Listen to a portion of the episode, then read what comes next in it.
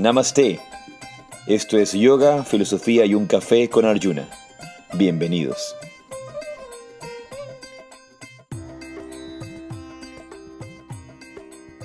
Namaste. Radhe Radhe.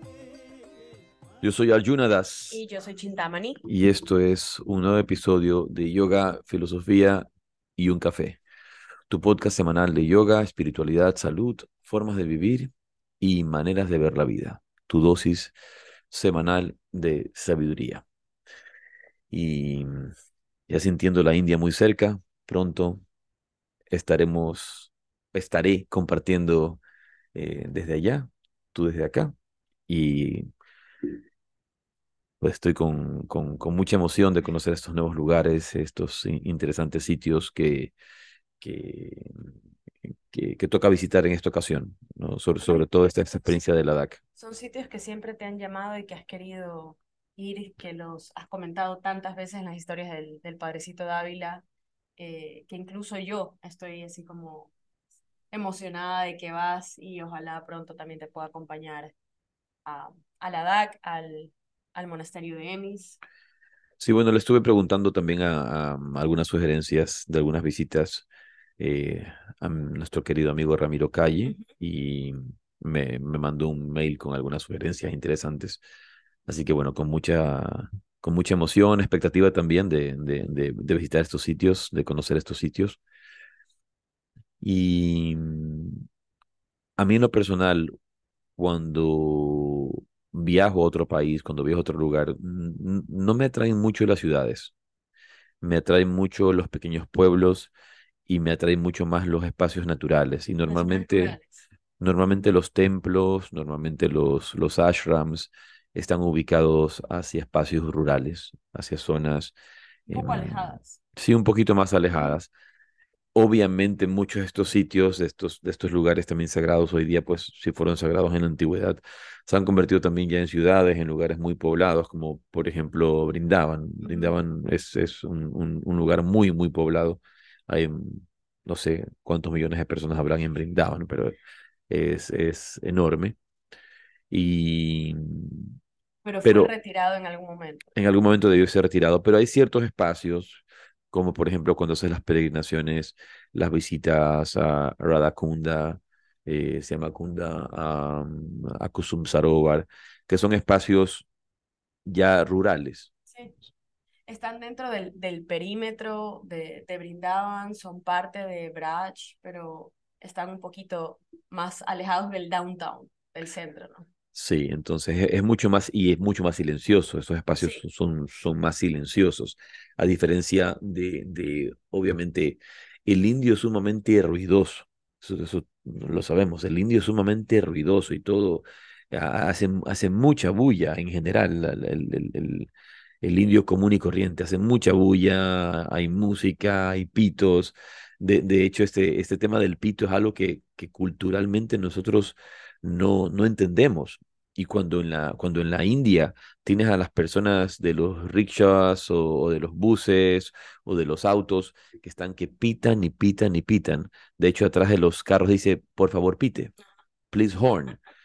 Y el occidental no lo soporta se, se ponen muy estresados, los occidentales se ponen muy estresados, como, ah, ya basta, porque no tienen la costumbre. Los occidentales eh, no latinos, porque aquí en nuestras culturas sí se, se acostumbra a, a pitar, a sonar una bocina para, para muchas cosas, pero por ejemplo en Norteamérica, en Europa, no, es, tocas el pito si es una emergencia, si vas a atropellar a alguien, eh, si te vas a chocar, pero aquí tú sabes que se... En los, en los eh, 15 años o, o, más que tengo de experiencia viajando a la India y que me acompañan personas de América Latina, a todos les fastidia. no hay, no hay ningún latinoamericano que no se fastidie con eso.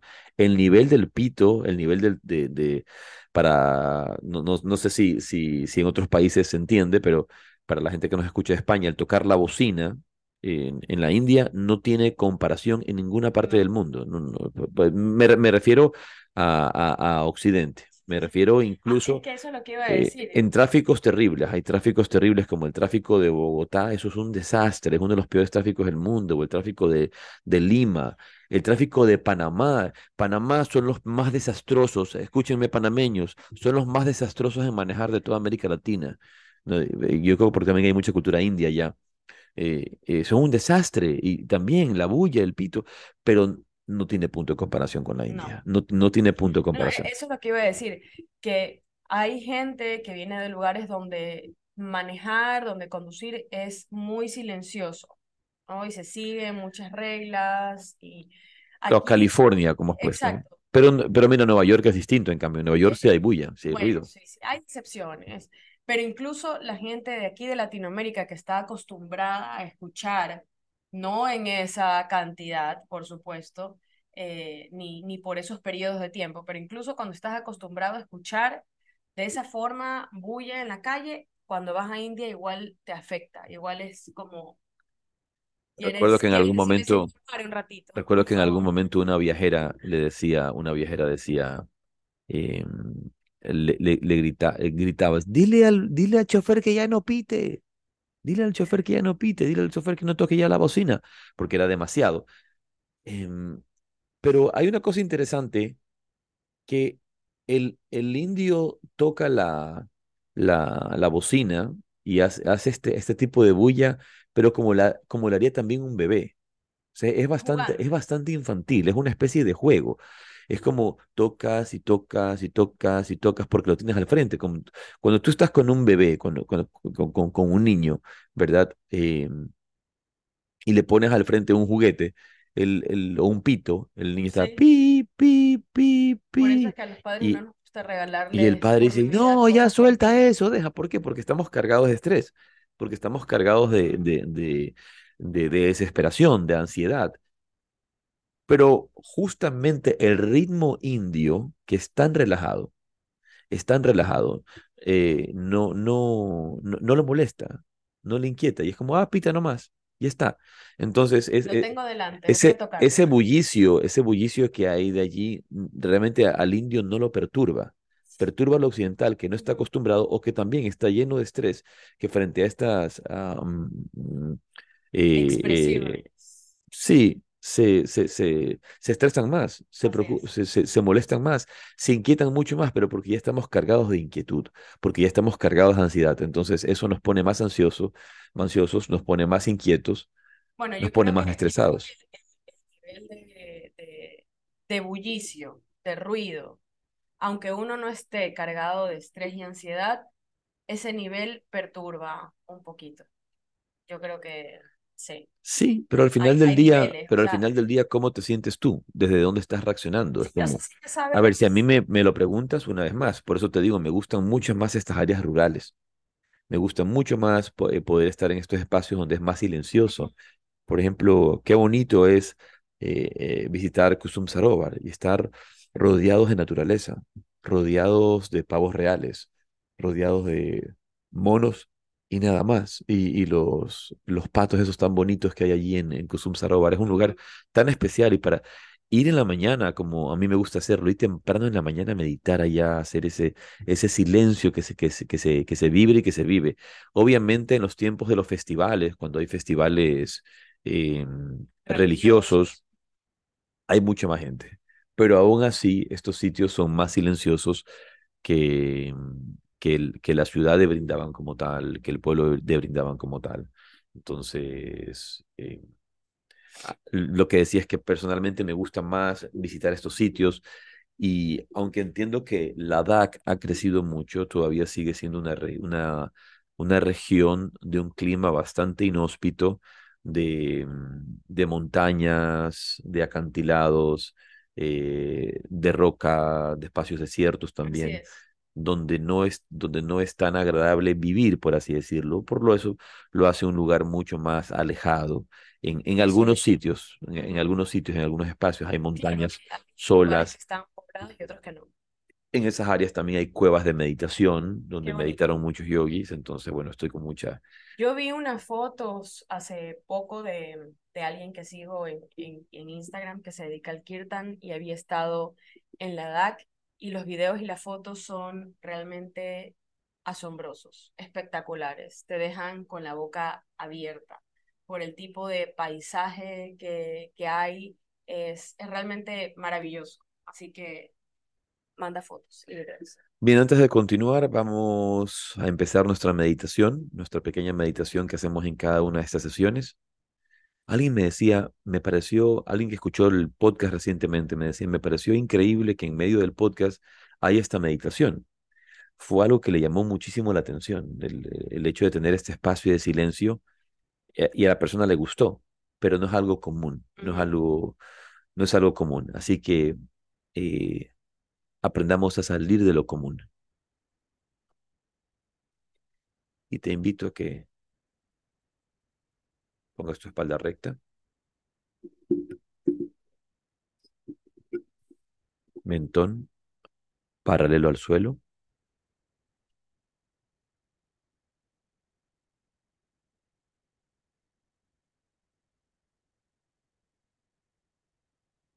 Tronco, cuello y cabeza en una línea recta. Tronco, cuello y cabeza en una línea recta.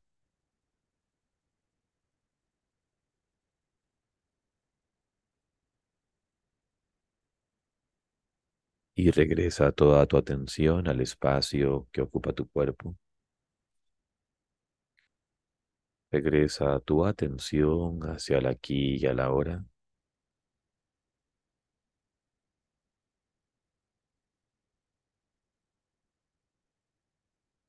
Regresa a tu mente del pasado y la memoria. Regresa a tu mente del futuro y la anticipación.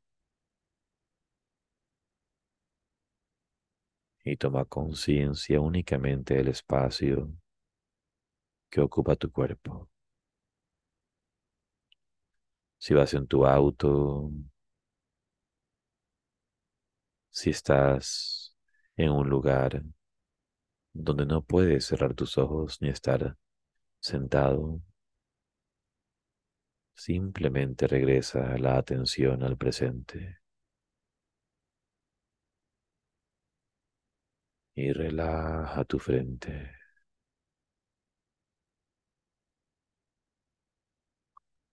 Relaja tu frente un poco más. Incluso si estás manejando cocinando, en cualquier actividad. Relaja tu frente.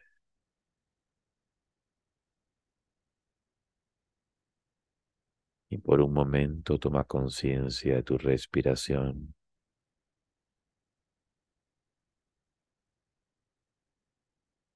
Toma conciencia del aire que entra y sale por tus fosas nasales.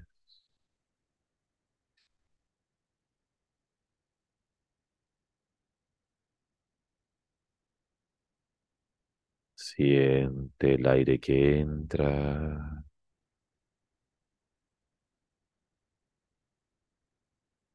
Siente el aire que sale.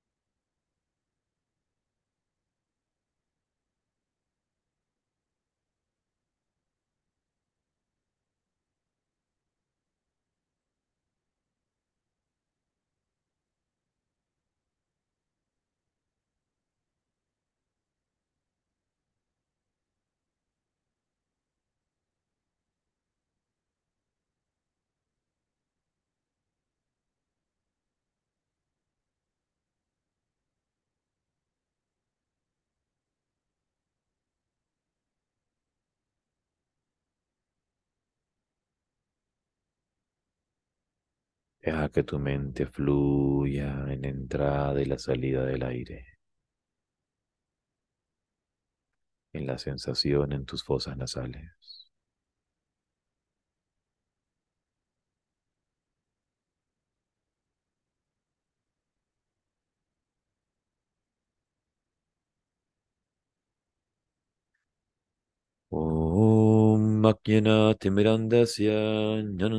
Salakaya Tasmai.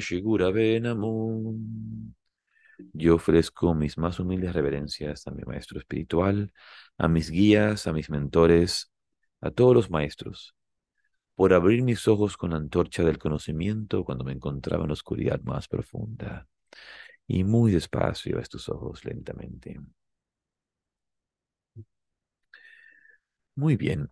Y acabamos de terminar la Semana Santa. Y la pregunta es, ¿qué tan santa fue tu semana? La Semana Santa. Es una pregunta que, que tú tienes que responderte a ti mismo, que tú tienes que responderte a ti misma.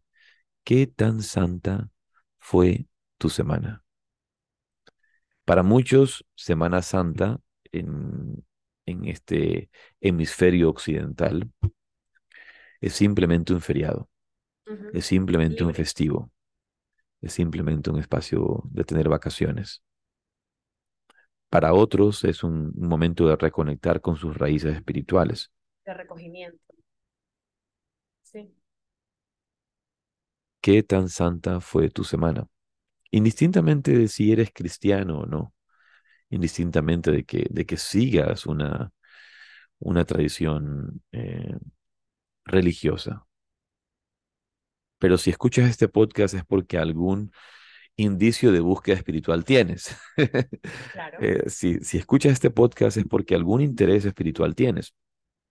Entonces, tu Semana Santa fue vivida como realmente un, un, momento de interiorización, de, de, reflexión, de conexión, de entendimiento del mensaje de Jesús, pero em, quisiera dejar, quiero comentar un poco más acerca de esto, queríamos hablar un poco acerca de, de la Semana Santa, compartir un mensaje que compartí con muchos de mis alumnos. Em, unas palabras de reflexión, de, de entendimiento de, de, las dimensiones de esta, de esta Semana Santa, de la Pascua de Resurrección, etc. Pero creo necesario hablar de un tema que se está se ha convertido en estas cosas que dicen trending topics. Trending topics. De, de, de internet, de redes. Se ha viralizado. Sí, y, y me, me, parece eh, adecuado comentarlo. Así es, es pertinente. Y es acerca de, de lo que se está diciendo sobre el Dalai Lama, de lo que, de lo que dicen del Dalai Lama. Eh, si puedes, por favor, leer, leer la noticia y luego comentamos alrededor de esa noticia, ¿no? El... Este es de un, un, diario, hay varios periódicos que lo han sacado y dice... Los Angeles Times, dice Sí, este es de Los Angeles Times, Dharamshala, India. El Dalai Lama se disculpó el lunes luego de que surgió un video que lo muestra besando a un niño en los labios. Un comunicado en su website oficial dice que el líder espiritual tibetano lamenta el incidente y desea disculparse con el niño y su familia, así como con sus muchos amigos en todo el mundo por el daño que sus palabras pudieran haber causado. El incidente ocurrió en un evento público en febrero en el templo Tsuglak de Dharamshala, donde vive el líder exiliado de 87 años de edad.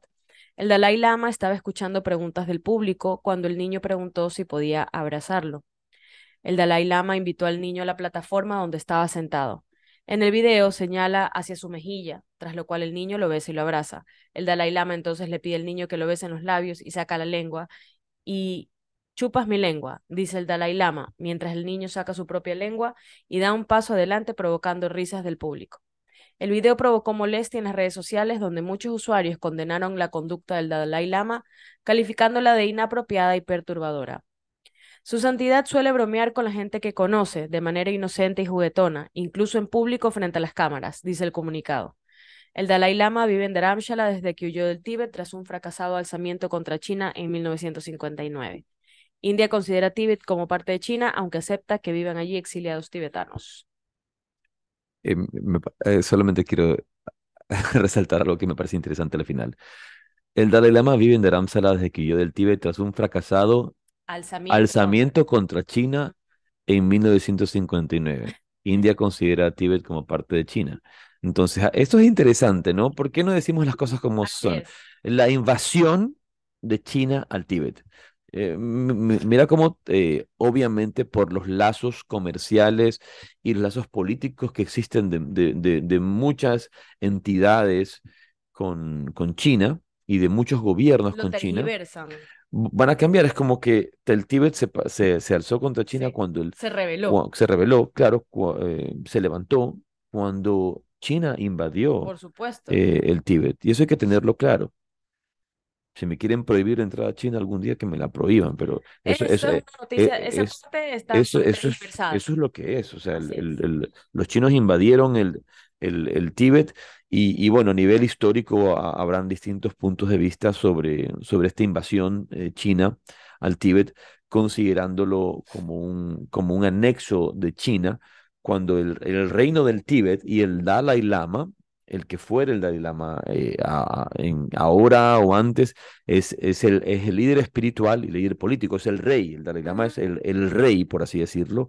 de, es el líder político del pueblo tibetano y de este reinado de, de, del Tíbet, ¿no? Es como un, un, poco este reinado espiritual, por así decirlo, porque no es un, no es un, no es un monarca político no, no, me refiero a que no es un monarca eh, eh, eh ¿cómo se dice? El, eh, civil, no es, un, no, es, no, es, un monarca laico, no es un monarca laico, sino que es un, monarca religioso. Hay, un monacato, un monacato religioso en el Tíbet. Entonces, esto fue una invasión a un, a un, a un pueblo y que lo hayan considerado desde tiempo inmemorial como parte, como no parte, pero los tibetanos asimismo y, el, y, y, los, y, los, y los monjes que regían esta, esta región no lo consideraban y nunca lo han considerado una... una parte de, Sí, no, o sea, ellos, nunca se consideraron parte de, están siendo,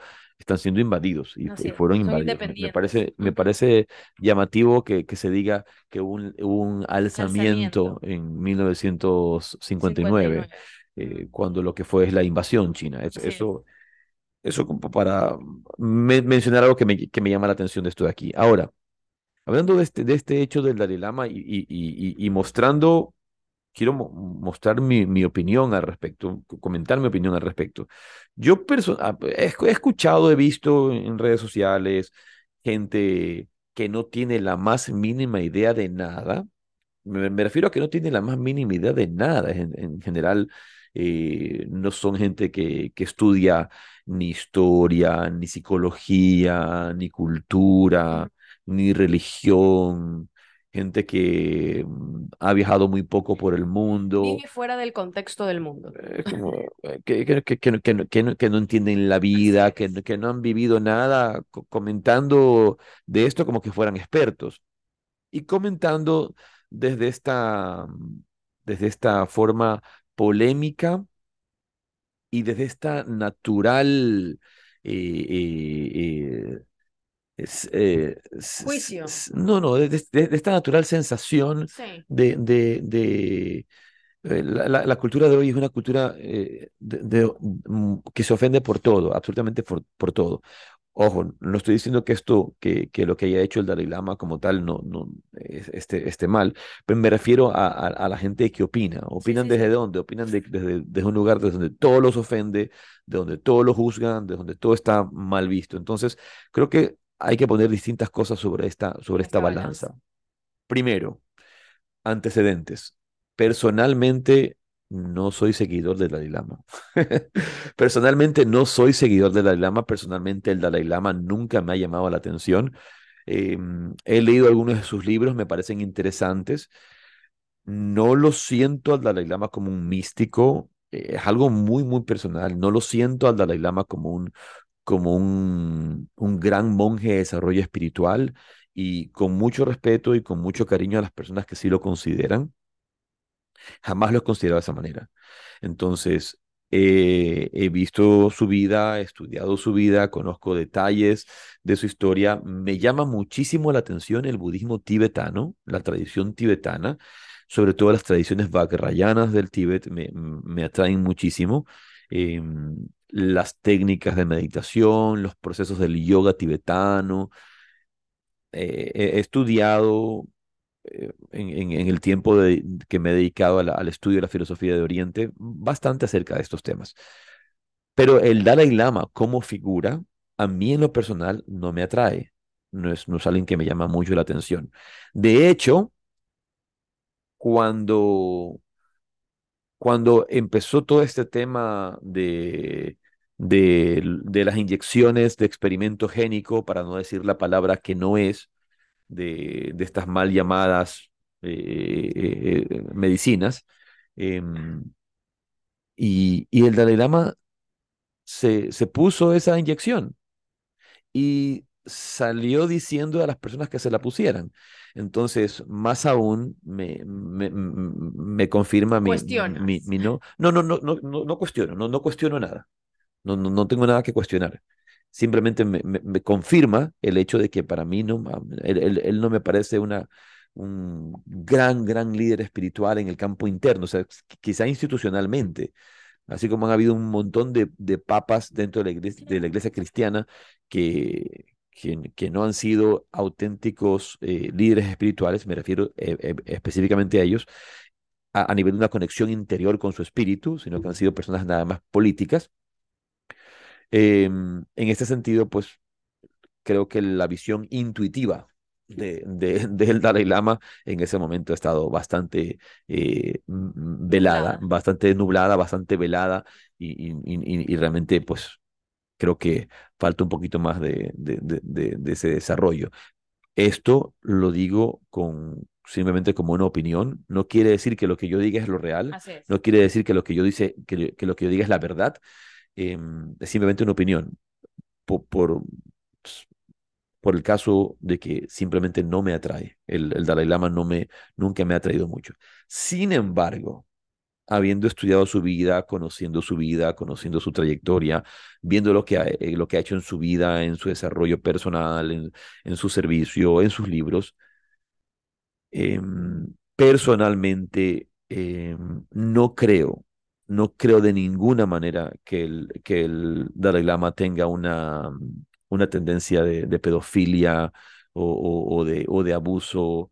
Eh, que, que no creo que ese sea el caso. No, no creo que de ninguna manera ese es el caso. Si una persona eh, con, con, con, con, con un ojo auténticamente crítico, objetivo. objetivo, estudia, revisa, profundiza en el Dalai Lama, su historia, su vida, pues va a ver que su conducta ha sido, podríamos decir, intachable en ese sentido. Si hay algún cuestionamiento que tiene el Dalai Lama, son sus cuestionamientos políticos con su relación con China. Uh -huh. Básicamente eso. Así es. Por, como, el, como estamos viendo allí en esa, en esa, en esa, noticia. en esa noticia. Ahora, esa, una vez más, es mi opinión, mi opinión. Y yo pensaría que, que como, como es el caso, creo que lo que ha, lo que ha hecho lastimosamente es una muy mala broma. Una, mala broma, una sí. muy mala broma. Sí. Eh, eh, eso es lo que yo, una vez más, creería. No puedo decir fue una mala sí, broma, sino es que yo creería que ha sido una mala broma, que, que, que fue una decisión des, desatinada como una muestra, ojo, de, de mucho, mucho cariño. Así es, e in, in, inocencia e ingenuidad, como lo haría un abuelo. Sí, sí. Es, es, es, una vez más. Es impulsivo, porque fue como. Es personalmente, es personalmente lo que yo veo. Si tú sí, ves sí. el, si tú ves el video, si ves el desarrollo del video, yo no, yo no estoy viendo eh, eh, una. Malicia. Sí, no estoy viendo malicia, no, Ni morbo. no, no, no, no, eso no, eso, eso no, no, no, lo veo. Y creo que hay que ver mucho también contexto, como dices tú, eh, y bueno, lo hemos conversado anteriormente con todas estas conexiones que hay ahora, fuentes de información o desinformación también, porque te pueden mostrar una foto, un video sin contexto, sin audio, sin contarte lo que pasó antes, lo que pasó después. Y, y lo que tú acabas de decir, ahora todos tienen una opinión, todos tienen una voz. Eh, y el que más y el que menos, o sea, el más ignorante tiene, tiene un canal de, de, YouTube o hace memes o hace stickers o, o, pone noticias que, de las cuales no tiene idea. Entonces, si uno va un poco más allá, si investiga, si estudia, si sabes leer también a la gente, porque eso también es importante, o sea, analizar contextos, analizar a las personas, el, el momento, el espacio. Y yo creo que si hacemos un poco eso, que ahora el, el periodismo no es nada investigativo, es simplemente sensacionalismo, entonces, si las personas que estudian periodismo real dieran una noticia un poco más profunda, investigada, puede ser más veraz que lo que han hecho de viralizar un video sin contexto y, y luego sacando noticias de lo que ellos creyeron. Ya luego, por ejemplo, ves a la gente opinando así, ay, ya basta de abusos, ya basta de esto, ya basta del otro. Es como, pero una vez más, investiga, revisa, observa, ve, ve, un contexto. Una vez más, yo estoy sentando una opinión yo, y basada en una investigación, en un estudio también de, de, vida, donde he visto a, a, este hombre. He dado ya también, eh, em, he sentado precedentes de que no, de que no me conecta ninguna... ninguna, no tengo conexiones emocionales ni religiosas, Em, y, que, y que él como persona, él como persona y como personaje jamás me ha atraído, nunca me ha llamado la atención, pero viendo lo que he visto, estudiando lo que he estudiado, revisando lo que he revisado, no, no encontraría eh, malicia en ese acto creo que fue una, una mala broma, un, un mal chiste, uh. porque, porque una vez más, es, un, es, eh, es como, bésame aquí, ahora bésame acá, ahora, ahora es esto, pero y un chiste y se están riendo y, y, y, es, una broma. Y, y, si ve, y si ves el video, una vez más, tiene un, tiene un contexto. Ahora, por el otro lado, por ejemplo... Yo, yo quería añadir antes de que cambies lo del por el otro lado, tú dijiste, de pronto fue un, un, un mal chiste y yo añadiría y un mal público. porque... Yo creo que ah, no sé si hubo un mal público, porque el público creo que lo recibió bien en, en ese caso. Del, del mundo, porque es lo que tú acabas de decir. Ahora todo, todo lo juzgamos, todo, todo nos ofende. Entonces, incluso los comediantes lo dicen en cada uno de sus stand-ups, ¿no? Cuando lo presentan en Netflix o tienen un especial en Prime Video o en la televisión o en YouTube o en lo que sea. Los comediantes dicen ahora, ya hay muchas cosas que no puedo decir porque todos se ofenden. Ya no puedo hacer chistes este, de homosexuales, no puedo hacer chistes de negros, no puedo hacer chistes de chinos, de gordos, de flacos, de altos, con lentes, sin lentes, ya no puedo hacer chistes. No puedo hacer chistes de nada. O sea, ya la comedia no existe, ya el humor no existe, la gracia no hay, porque todo es ofensa. Todo es ofensa. A eso me refiero con, con mal público, no los que estaban presentes, sino los que han visto esto a través de una pantalla. Ahora, una, una vez más, entonces por un lado está este, este rasgo eh, de, de, creo que una, una vez más, una, una mala broma, de, de, yo creía que más bien aquí una manifestación de mucho, mucho cariño. Por ejemplo, yo recuerdo una vez, y esto lo voy a contar, recuerdo una vez, eh, lo cuento con, con, con mucha sinceridad, que estaba con el padre Dávila, estaba con mi maestro, y de repente llegó, llegó, una, llegó una familia, un señor, no recuerdo el nombre de este señor en este momento, con su esposa y con sus hijos. Y había una niña, una niña que estaba allí y era, digamos, tan bonita. Eh, eh, y, una vez más, eso no, esto no, tiene implicaciones sexuales. Era una niña bonita, linda, como llamativa, eh, tierna, de haber tenido esta niña, que será, calculo yo, siete años, ¿no? Y el padrecito Dávila, mi maestro, el padre Dávila la vio, estábamos aquí, aquí, aquí mismo, ¿no?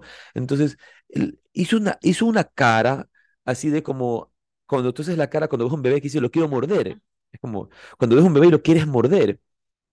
Entonces, o lo quieres pellizcar. Ay, que te como. que no. Entonces, así, y el padre hizo una cara así como, como que ya la mordía y, y, le, y, le, agarró la cabeza, así le agarró la cabeza, le sobó el, le sobó el pelo y se lo arregló para atrás, y le, como, que no, recuerdo qué le dijo, pero no le dijo qué linda, qué bonita, sino fue, fue una expresión de mucho, mucho cariño y le agarró el pelo, la sobó así, eh, pero no, es que se quedó manoseándola, ¿no? Sino que la agarró, le hizo así y luego eh, eh, fue, fue esa muestra de muchísimo afecto y, y su rostro demostró un, un, un, en ese instante como me la quiero comer, la quiero morder, como, como Tú me, tú me entiendes, como cuando ves un bebé, lo quiero, lo quiero abrazar, lo quiero comer, lo quiero apachurrar, de muchísimo cariño, eh, pero como, como un abuelo, ¿no? Que, que, está...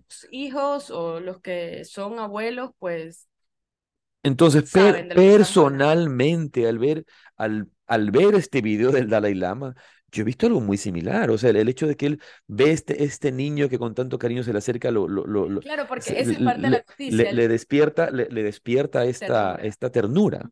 ¿no? Entonces, em, y, y el, el tema de, de, del beso en la boca no es tan bien visto en, en, en, ciertas culturas y hoy día eso se está perdiendo entre cultura y cultura. Pero, por ejemplo, entre, entre a, a mí en lo personal, no, no me gusta que una mamá bese a sus hijos en la, en la boca. Una, una, ojo, una cosa es un besito en la boca, otra cosa es eh, otro tipo de beso, ¿no? El que llaman el beso francés o, o los nombres que les quieran poner. Sí. Pero es, es muy normal que muchas madres eh, y muchos padres les den un besito a sus hijos en la boca. Y, y, y yo lo, lo, lo, he visto eh, eh, y, lo, y, lo, he vivido y no, no, no hay por ende ni morbo ni, ni ningún tipo de, de, de, de, un afecto que no sea. Sí, una atracción. Que, no, no, no, no. Es que, es que, es que no, no, no, no, no, no, hay eso. Sí. Y, y luego en otras culturas, como por ejemplo está, es eh, quizás mucho más común que entre hombre y mujer se, se, se den un beso, pero también hay, eh, hombres y hombres, por ejemplo, en culturas, en, en sectores de Rusia, Argentina, también. Medio Oriente, es, es común una muestra de afecto de un, sí. beso, en, de un beso en la boca, pero una vez más, Oh, lo que, lo que llamamos nosotros aquí un, un piquito, be, beso en la mejilla, beso en la boca, en Estados Unidos, si nosotros, por ejemplo, damos besos a todas las personas, te saludas en general con un beso, con Así un beso es. en la mejilla. Es algo muy común. En España, por ejemplo, es, es, mucho con dos besos, se saluda mucho con dos besos. Pero si tú en Estados Unidos te acercas a una persona y le, y le saludas y le das un beso, ya piensas que la, que la estás abusando sexualmente. Es. que eh, es pues son culturas en las que no hay ah, contacto físico. Invasión a su, a su espacio personal, a su intimidad, a su espacio privado es, es como lo estás, lo estás invadiendo. Yo no te he dado permiso para que tú me toques, más o menos. Así es. Sí. Y, y yo estuve leyendo en unos est estudios, porque existe eh, un es estudio, me estoy tratando de acordar cómo se llamaba la, la, la ciencia que estudia los besos. Hay una ciencia, ya te voy a decir cómo se llama porque se me acaba de ir el nombre. Pero estuve leyendo un estudio de estos eh, y decía que, por ejemplo, en España, tú antes besabas a las personas, le dabas dos besos, pero era como a tu círculo cercano, a tu familia, y a las otras personas le dabas la mano. Pero de hace unos, puede ser unos 20, 30 años acá, eso ha cambiado y se ha ido como popularizando esto de besar no solamente a tu círculo cercano, sino cuando te presentan a alguien o eh, pues no sé, alguien que no sea de, pronto de tu entorno laboral, sino que puede ser un conocido. Eso se ha ido popularizando. Hay muchos lugares en los que se ha ido popularizando y se ha ido eh, eh, adoptando este, este, este método de saludo que es un poco más más afectuoso, más íntimo, y en cambio en otros lugares, por ejemplo, como en Alemania, se rehusan. Y en Alemania había, hicieron estas investigaciones y los alemanes decían, nosotros aquí no queremos besos. es como, con la mano estamos, eso es suficiente, no, no más intimidad que eso, no queremos besos, solamente las parejas se besan, pero... Por ejemplo, en, en, la cultura tibetana, eso yo lo sé, cuando hay una muestra de mucho cariño al despedirse, a, al encontrarse, los, los monjes, las personas, se, se agarran las cabezas mm. y se frotan las frentes. Yo, yo eso lo he visto ¿Sí? personalmente, he visto estos monjes, también lo, he visto en, en, Nepal, por ejemplo, en Katmandú, eh, esta, esta muestra de afecto en la cual yo te agarro tu cabeza, tú, tú agarras mí y nos acercamos tanto, ¿verdad? Y, y, y, y, nos rozamos así. Los mauríes, por ejemplo, hacen lo mismo, pero también eh, entre, entre personas que, que, que, se quieren, puede ser amistad, se frotan la nariz, ¿no? más, en la, más en la familia, ¿verdad? Se frotan, se frotan, te frotas la sí. frente y la nariz, entonces hay esa, esa, esa cercanía. Es un reconocimiento, es una conexión. Y cada cultura lo va a vivir de manera distinta. Ahora nosotros rechazamos como cultura occidental muchas veces ciertas cosas que nos parecen eh, lejanas a nuestra cultura porque nos parecen eh, o invasivas, como es el caso de, de, mira, nosotros aquí, por ejemplo, estamos discutiendo sobre un, sobre un, sobre un eh, beso en, en, de una muestra de afecto en la boca. Una vez más, no es un beso francés, no es un beso sexual, claro. es, no, no, es un beso sensual, es, es, simplemente como, como un beso en la mejilla, sí. como, como un, un, un, un, beso en, en la boca. Eh, ya está. Pero si tú un beso en la mejilla lo pones en el un beso en la mejilla lo pones en el contexto de los Estados Unidos, estás invadiendo espacio personal, estás abusando, está, estás eh, y, en, un, en un saludo. Claro, hay como, como protocolos y éticas también de, de cómo tú saludas, cómo tú besas, ¿no? Cuando un saludo así normal, no es que vas y baboseas la mejilla de alguien, es como pones mejilla con mejilla, eh, cosas así. Y yo iba a decir, por ejemplo, esto de la inocencia del beso, y ya, ya eh, leí cómo se llamaba, la ciencia que estudia los besos se llama filematología, así se llama esta ciencia que estudia los besos. Eh, cuando los niños son pequeños, tú tienes a dos niños, dos niños, dos niñas, da igual, niño y niña, da, da, da lo mismo. Tú los ves a los niños pequeñitos, un año, dos años, tres años, cuatro años, y se besan. Cuando se ven, porque yo lo, he visto con mis hijos, lo he visto con niños en, en, jardines de infantes, en patios, se ven y se quieren tanto y se emocionan tanto de verse que se dan besitos, como dices tú, ¿no? Un piquito así. Y yo recuerdo, ahora que estamos hablando de esto, hace muchos años em, había un niño pequeñito, otro niño pequeñito, estaban jugando, se vieron, se dio un beso y la mamá, una de las mamás saltó y dijo, ¿pero qué? ¿Qué pasa? ¿Qué es esto? Y yo que estaba viendo esta escena desde fuera, dije, pues no, no había nada, era simple eh, cariño, conexión e inocencia. Era muy inocente. Entonces un beso puede ser muy inocente, muy de saludo nada más, o puede ser también pues íntimo ya tener otra connotación, que no es este el caso para nada cuando estamos hablando de saludarse. Claro, como cada, cultura tiene ciertos contextos, eh, eh, valga la redundancia, culturales, la redundancia, culturales, pero, por ejemplo, en la India, tú sabes, la en la India la gente se toma de las manos. Así es. Es muy común. Eh, es, es, muy común y muy chistoso, por ejemplo, estar en la India y ver a dos policías caminando por la calle tomados de la mano. Claro. En, en, en, en, un país como Ecuador y en, en América Latina, eso sería una, una una... Eh, sería una muestra de, altísima eh, homosexualidad.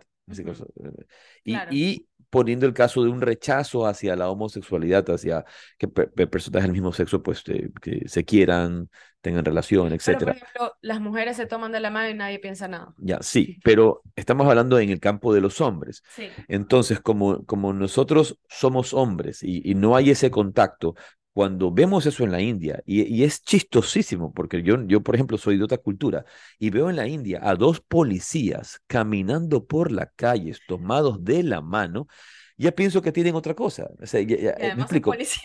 Y son, es como, y, de repente ver a dos civiles en la calle caminando, ves muchos amigos, ver a dos civiles en la calle caminando, es normal podrá ser algo que puede pasar, pero dos policías, es como, ¿qué pasó aquí? Claro, es como, eh, seriedad. Eh, es, es, muy extraño, pero son rasgos una vez más culturales.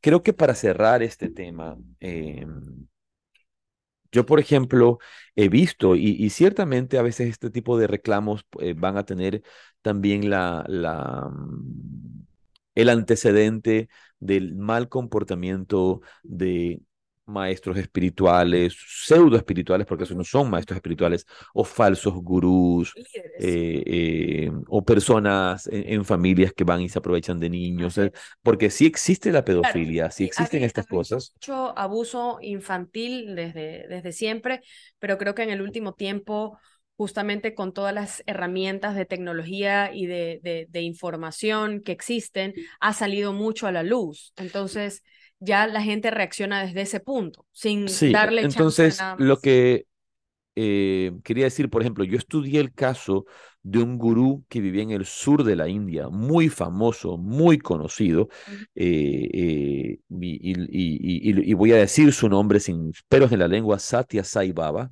este muy conocido Satya Sai Baba, y él tenía acusaciones muy serias de pedofilia acusaciones serias.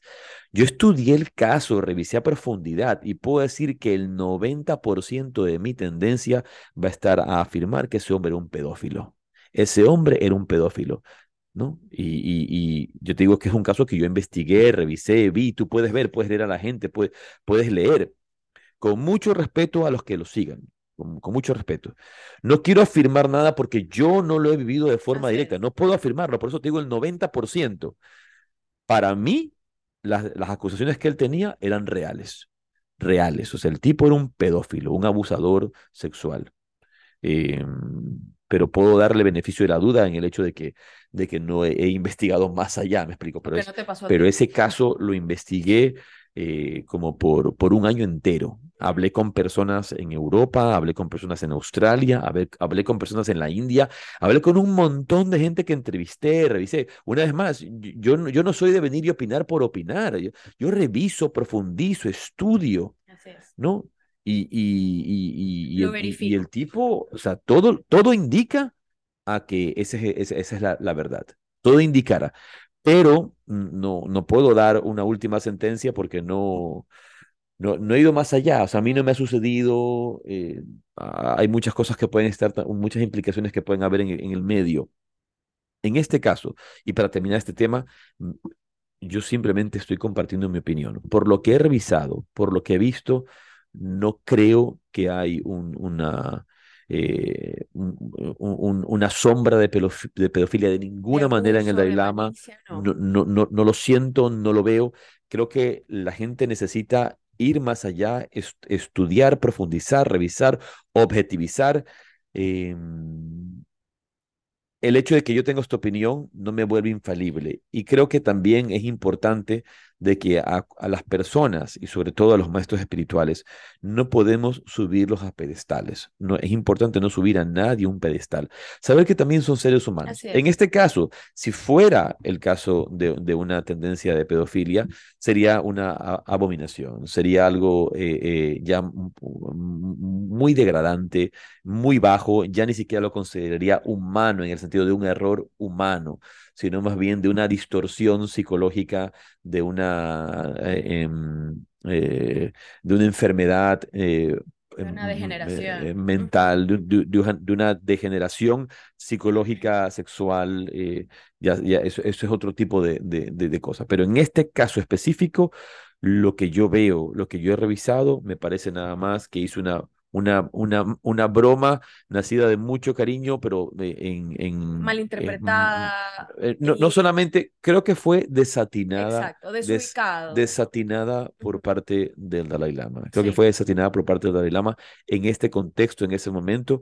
Eh, y, y, aunque haya sido bien recibida en ese instante por, por muchos, luego este, va a ha, causado, al, ser mostrada fuera de contexto, al ser, al ser, ser mostrada en, en, un mundo que por un lado se ofende absolutamente por todo, que, que todo lo piensas mal, que todo nace desde, un, desde un, pensamiento negativo, em, va, a causar ese tipo de reacciones. Esa, esa sería, quiero compartir ese, ese, ese, ese pensamiento. Una vez más... Es importante dar también este, este punto de vista que, que tenemos nosotros, porque mientras tú más información tienes, mientras más investigas y mientras escuchas y piensas en estos otros puntos de vista, puedes también como ampliar la visión. Por eso eh, ese es el, el, pensamiento crítico, ¿no? Veo todo a mi alrededor, doy vuelta 360 grados, veo todo y una vez que tengo toda esa información yo puedo tomar una decisión o puedo formarme una opinión. Sí, una vez más, como eh, lo que quería terminar diciendo es que simplemente esta es una opinión y no creo que eh, eh, soy dueño de la verdad. No, no creo que soy dueño de la verdad. Sin embargo, he revisado el tema, lo, he investigado, he, visto el desarrollo de la vida del Dalai Lama y difícilmente pienso que, estas acusaciones o estos reclamos van por ese lado. Una vez más, ya lo hemos dicho, creo que ha sido una, una, mala broma, un mal, un mal este, eh, eh, eh, algo desatinado a, mal, a, mal, a, mal, a mal lugar. y creo que hemos hablado suficiente sobre, sobre ese tema. Así que, bueno, decíamos un poco, quería compartir, estamos por terminar, el, el mensaje que, que envié a varios de mis alumnos sobre la Pascua de Resurrección, ¿no? La Pascua de Resurrección. Si tú lo puedes leer, por favor, y luego comentamos un poquito al respecto. Ok. Em, comienza así. Querida familia espiritual, en el Evangelio de Lucas se narra cuando María Magdalena, Juana y María van al sepulcro a honrar al Señor. Dice el cronista. Y el primer día de la semana, muy de mañana, ellas fueron al sepulcro, llevando las especias aromáticas que habían preparado, y algunas otras mujeres con ellas. Y hallaron removida la piedra del sepulcro, y al entrar no hallaron el cuerpo del, Jesús, del Señor Jesús. Y aconteció que, estando ellas perplejas por esto, he aquí se pusieron de pie junto a ellas dos varones con vestiduras resplandecientes. Y como ellas tuvieron temor e inclinaron el rostro a tierra, les dijeron, ¿Por qué buscáis entre los muertos al que vive? No está aquí, sino que ha resucitado. Hoy, en la celebración de la Pascua de Resurrección, es menester recordar que en la vida de Cristo se verá reflejada nuestra propia vida. Dios se hace hombre para que el hombre se haga Dios, dice San Agustín, y nos recuerda que nuestra propia vida será, será elevada, purificada y redimida por la presencia, enseñanza y ejemplo de Jesús, tal y cual lo han hecho los grandes maestros de Oriente y Occidente desde tiempo inmemorial. Que así como Jesús resucitó del sepulcro de la muerte, podamos nosotros resucitar nuestro espíritu del sepulcro del miedo, el egoísmo, la codicia, el apego y la ilusión. Que el ejemplo de Cristo nos redima y nos despierte de la muerte espiritual, para tomar conciencia de nuestra auténtica naturaleza como seres divinos. Ese hombre que era ya no será más. Por eso Jesús le dice a Nicodemo, de cierto, de cierto te digo, que el que no naciere de nuevo no puede ver el reino de Dios. Hay que morir para renacer a una nueva vida, a una nueva oportunidad, a un nuevo camino de amor, perdón, generosidad y verdad. ¿Por qué buscáis entre los muertos al que vive? No está aquí, sino que ha resucitado. Feliz Pascua de Resurrección, que tus meditaciones sean prósperas. Con amor, Arjuna. Em, bien, un poco comentando al respecto de esto de aquí y, llevándolo al, campo, por ejemplo, de, la, las tradiciones meditativas de la India.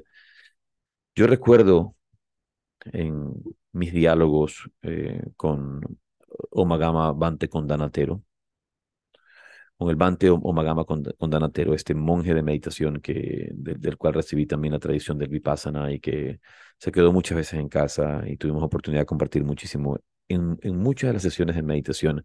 Decía, muchas veces nosotros nos quedamos apegados en el hombre que fue, en la mujer que fue, en la persona del pasado. y, olvidamos que cada día estamos renaciendo de nuevo, que cada día es una nueva oportunidad. A veces nosotros juzgamos a las personas y las juzgamos por lo que fueron.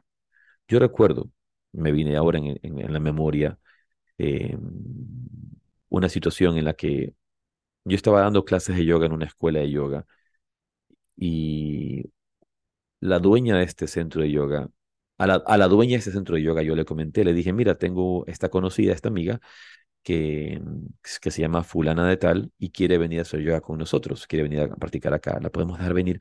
Ay, no, fulana de tal, no, porque ella cuando estábamos en el colegio se hizo enamorada de, de eh, le quitó el, el, novio a, a, nuestra amiga del colegio. Eso fue hace 15 años, hace 20 años. Y, y ni siquiera fue a ti. Entonces, si has creado una imagen de una persona, pero esa persona no está ya. Así es. Pues esa persona ya no existe. Entonces, eh, como, como dice el mensaje, ¿por qué buscáis al que vive entre los muertos?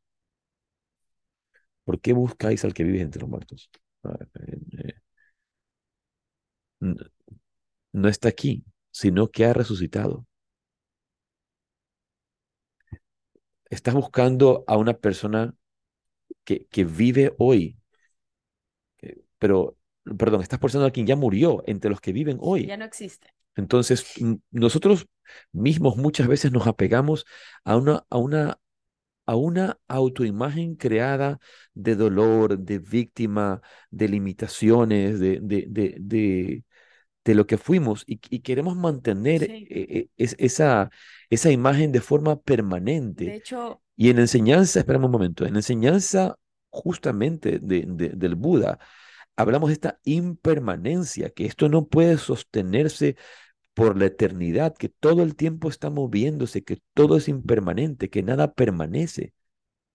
Entonces, nos apegamos una vez más, por ejemplo, hablando de lo que hablábamos antes, a nuestras opiniones, nos apegamos a nuestros puntos de vista, nos apegamos a nuestra autoimagen y no permitimos que se transforme cada día en pro de un desarrollo, de un crecimiento, de un avance, de un, de un constante avance hacia una mejor, eh, eh, no quiero decir hacia una mejor versión de nosotros mismos, sino hacia, un auténtico desarrollo espiritual en que se manifiesten estas potencias del espíritu de nosotros em, eh, de, forma más real, con, concreta y que haga nuestra vida mucho más fecunda.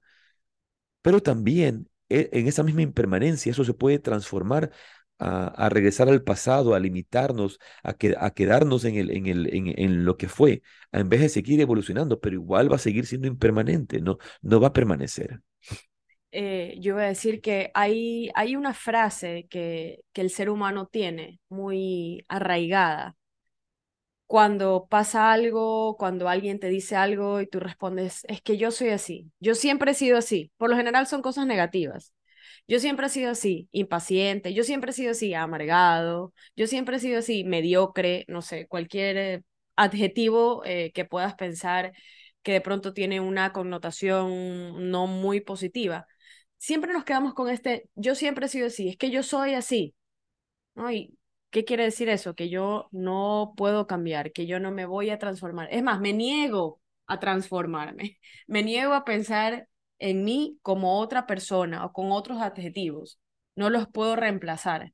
¿no? Creo que lo hemos mencionado anteriormente, que para tú cambiar algo no es que vienes y lo borras, sino que lo reemplazas con, con otra cosa, con, con, con otro hábito, con otro adjetivo, ¿no? Entonces nos quedamos con este, como, como tú lo, dices en este mensaje y como lo, lo reafirmas, ¿por qué buscáis entre los muertos al que vive? ¿Por qué sigues y te sigues aferrando? Eres un muerto, un muerto viviente, al, al tú seguir confirmando esto y seguir diciendo yo soy así o he sido de esta forma. No te das la oportunidad de, de morir, de dejar morir a esa persona y resucitar. Como San Agustín el, y, cito esta frase de San Agustín, dice, Dios se hace hombre para que el hombre sea Dios. El, el, estos, estos maestros encarnan y nos muestran un camino a seguir, un, un, camino de, de, desarrollo interior en el que esta manifestación de verdad, bondad y belleza que somos, que es el, que es el espíritu, que es eh, la conciencia divina, pueda manifestarse si algo se dice de Jesús, por ejemplo, es que, es que era igual al hombre, es igual al ser humano, solamente no era igual en pecado. Es decir, tenía la capacidad, y, y, tenemos todos en este caso la capacidad de poder superar nuestros errores. Recuerdo que en algún momento alguien le preguntó a Paramahansa Yogananda que era un santo, y Yogananda respondió, un santo era un pecador que nunca se rindió. Esa fue la respuesta de Yogananda. Un santo es un pecador que nunca se rindió. Está en su libro Máximas de Yogananda, que si no me equivoco, hoy se titula El maestro dijo, pero bueno, Máximas de Yogananda. Y, es así, el, hecho de poder eh, todos los días hacer nuestro esfuerzo para superar nuestras tendencias negativas, para superar nuestros apegos, para superar eh, eh, eh, nuestra condición de víctima. Y, y, si todos los días hacemos un esfuerzo, vamos a adentrarnos en ese sendero de transformación. Pero no, no, no va a suceder hasta el instante en que realmente experimentemos esa muerte y podamos resucitar una nueva vida. Todos los días tenemos la oportunidad, cada noche es una pequeña muerte, cada día es un nuevo nacimiento, así sea una pequeña vida. Y, y tienes en tu día, tienes en este día 24 horas para poder tomar un nuevo camino. Si por supuesto lo que has hecho ayer, lo que has eh, actuado en, el pasado va, a, va a, tener su, su, reacción hoy día. Una consecuencia. Eh, mm, vas a tener los resultados hoy día, todo, todo lo que hiciste ayer. No quiere decir que porque hoy día te despiertes eh, con esta nueva visión positiva de la vida, ya no vas a pagar impuestos. No quiere decir que porque te despiertes con una visión espiritual eh, más profunda, ya no vas a tener las responsabilidades que tenías el día anterior, pero las vas a, a enfrentar desde una nueva perspectiva, desde una nueva conciencia. Ah, tal y cual sucede, por ejemplo, con, con, con la mariposa. La mariposa debe morir, perdón, la, oruga muere para transformarse en mariposa. ¿Y qué es lo que hace? Ella eh, se entra dentro de sí misma, ¿verdad? Hace su propia crisálida. Su propia crisálida y muere. Muere para renacer. Muere para renacer. Entonces, eh, bien, les mandamos un afectuoso saludo, todo nuestro cariño y espero que hayan disfrutado este episodio. Muchas gracias. Feliz semana. Rade, rade.